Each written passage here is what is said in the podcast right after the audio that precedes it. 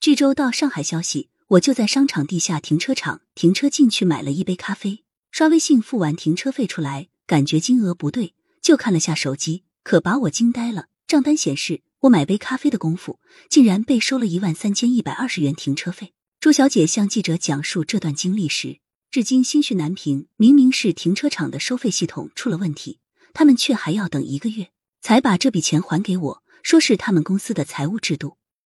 停车四十分钟被收一万三千一百二十元。朱小姐给记者提供的账单截图显示，支付对象是长宁国际停车场，商户全称为十六物业服务集团有限公司上海分公司。支付时间是二零二三年十二月二十三日十一点四十七分三十一秒。这笔钱是从我微信支付的，微信绑定了我的招商银行储蓄卡。车辆出去时扫描了我的车牌。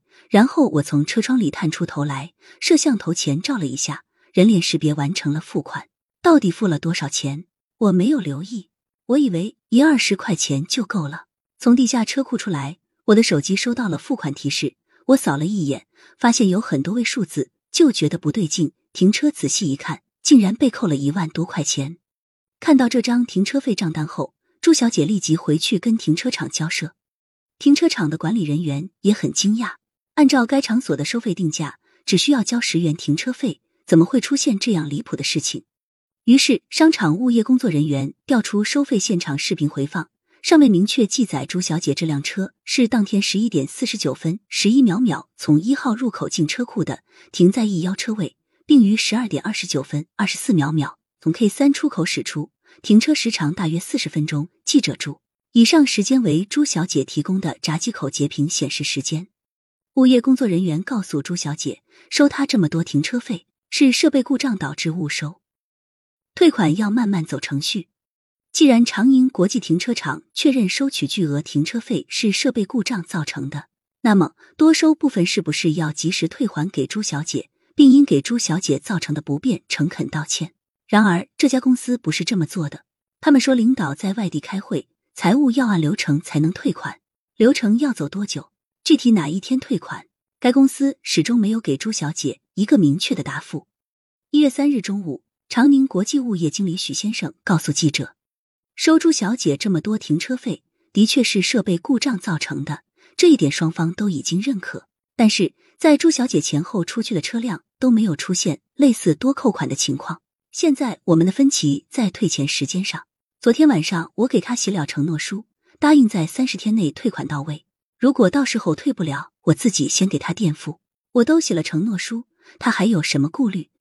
记者问：“你们公司对退款一事有没有明确的时间？”许先生答：“我们是大公司，讲信用，但是财务也是有制度的。我已经把这件事向公司汇报过，也会继续催促公司尽快给朱小姐打款。”记者问：“既然是你们停车场的设备故障给朱小姐带来了不便，你们为什么不走便捷通道？”及时退还多收的钱呢，许先生，我会催促公司财务。朱小姐向记者提供了许先生写的承诺函。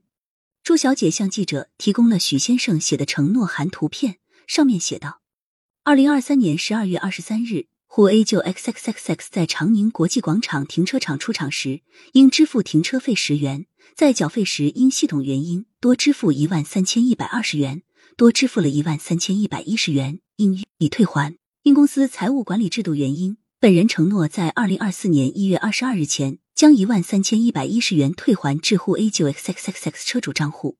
如逾期未支付的，由长宁国际物业经理许成成先行垫付给车主，特此承诺。